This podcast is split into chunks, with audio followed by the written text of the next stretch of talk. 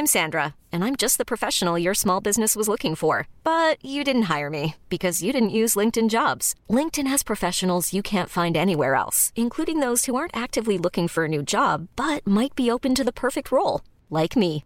In a given month, over 70% of LinkedIn users don't visit other leading job sites. So if you're not looking on LinkedIn, you'll miss out on great candidates like Sandra. Start hiring professionals like a professional. Post your free job on linkedin.com/achieve today.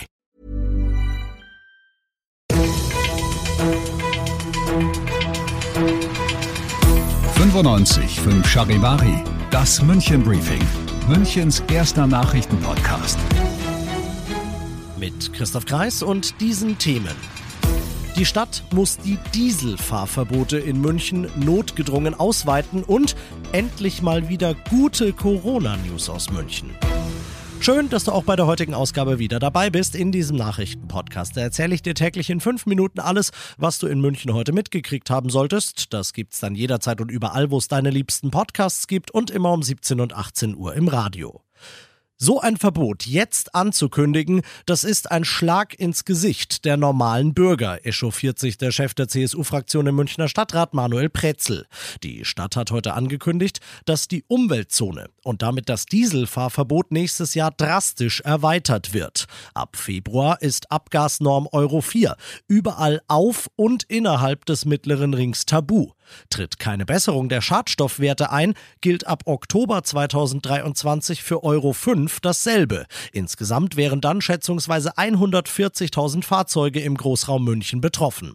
Das tut weh, aber es muss sein. Denn was Pretzel bei seiner Kritik vergisst, das erklärt SPD-Fraktionschefin Hübner.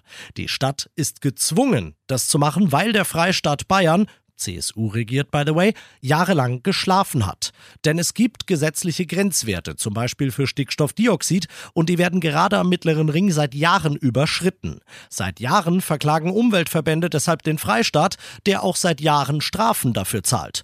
Bis er sich dann letztes Jahr aus der Affäre zieht, indem er sagt, Stadt München, deine Zuständigkeit, dein Problem und damit auch deine Klagen. Die legt die Stadt mit dem neuen Stufenplan für die Dieselfahrverbote jetzt außergerichtlich bei. Alle, die einen Benziner fahren, Anwohner, Handwerker oder Lieferverkehr sind, müssen sich übrigens erstmal keine Sorgen machen. Für sie gelten Ausnahmen. Alle weiteren Infos findest du auf charivari.de. Du bist mittendrin im München-Briefing und du kennst das ja mittlerweile nach dem ersten großen München-Thema. Schauen wir, was war in Deutschland und der Welt heute wichtig.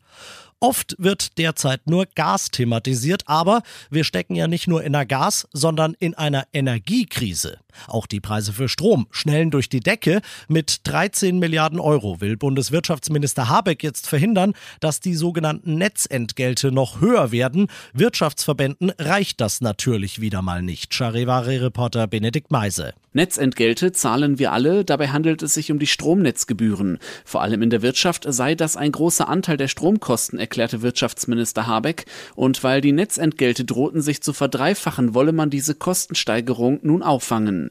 Das Geld dafür kommt vom EEG-Konto. Auf diesem Konto liegen Vergütungen und Verkaufserlöse für erneuerbaren Strom. Und wegen der hohen Strompreise befindet sich das Konto stark im Plus. Insgesamt liegen dort zurzeit 17 Milliarden Euro. Weitere Entlastungen wären also möglich. Die Mission ist zugleich die Botschaft, Europa ist geeint. Die EU-Staaten haben heute mit fast allen anderen europäischen Nicht-EU-Staaten eine neue politische Gemeinschaft gegründet. Über 40 Partnerländer sind dabei. Die Staats- und Regierungschefs, die haben sich heute ein allererstes Mal in der tschechischen Hauptstadt Prag getroffen. Von dort berichtet Charivari-Korrespondentin Sarah Geiser-D. Bundeskanzler Scholz spricht von einer großen Innovation. Das Ziel der neuen europäischen politischen Gemeinschaft Gemeinschaft ist ein engerer Austausch der EU-Länder mit anderen europäischen Staaten. Das erste Treffen heute soll auch eine klare Botschaft an Russlands Präsident Putin senden, und zwar die, dass er auf dem europäischen Kontinent absolut isoliert ist. Außer Putin war nur der belarussische Machthaber Lukaschenko nicht zu dem Treffen eingeladen worden. Er gilt als enger und auch einziger Verbündeter Putins in Europa. Und das noch zum Schluss. Gerade jetzt, wo die Zahl der Corona-Patienten in den Münchner Krankenhäusern rapide ansteigt, ist das endlich mal eine gute Nachricht. Denn Nase voll von Corona, das haben wir alle, Nase voll gegen Corona vielleicht auch bald. An der LMU entwickelt ein Forscherteam gerade einen Impfstoff in Nasensprayform. Der könnte, sagt Bayerns Gesundheitsminister Holleczek heute bei seinem Besuch dort, ein echter medizinischer Fortschritt werden.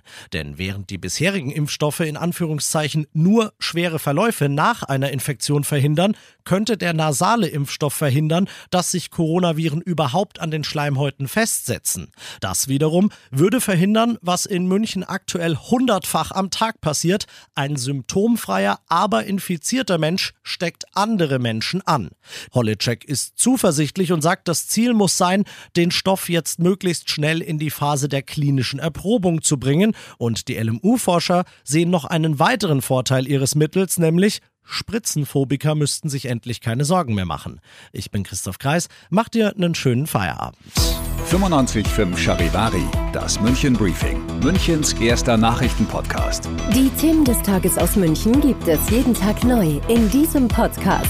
Um 17 und 18 Uhr im Radio und überall da, wo es Podcasts gibt, sowie auf charivari.de.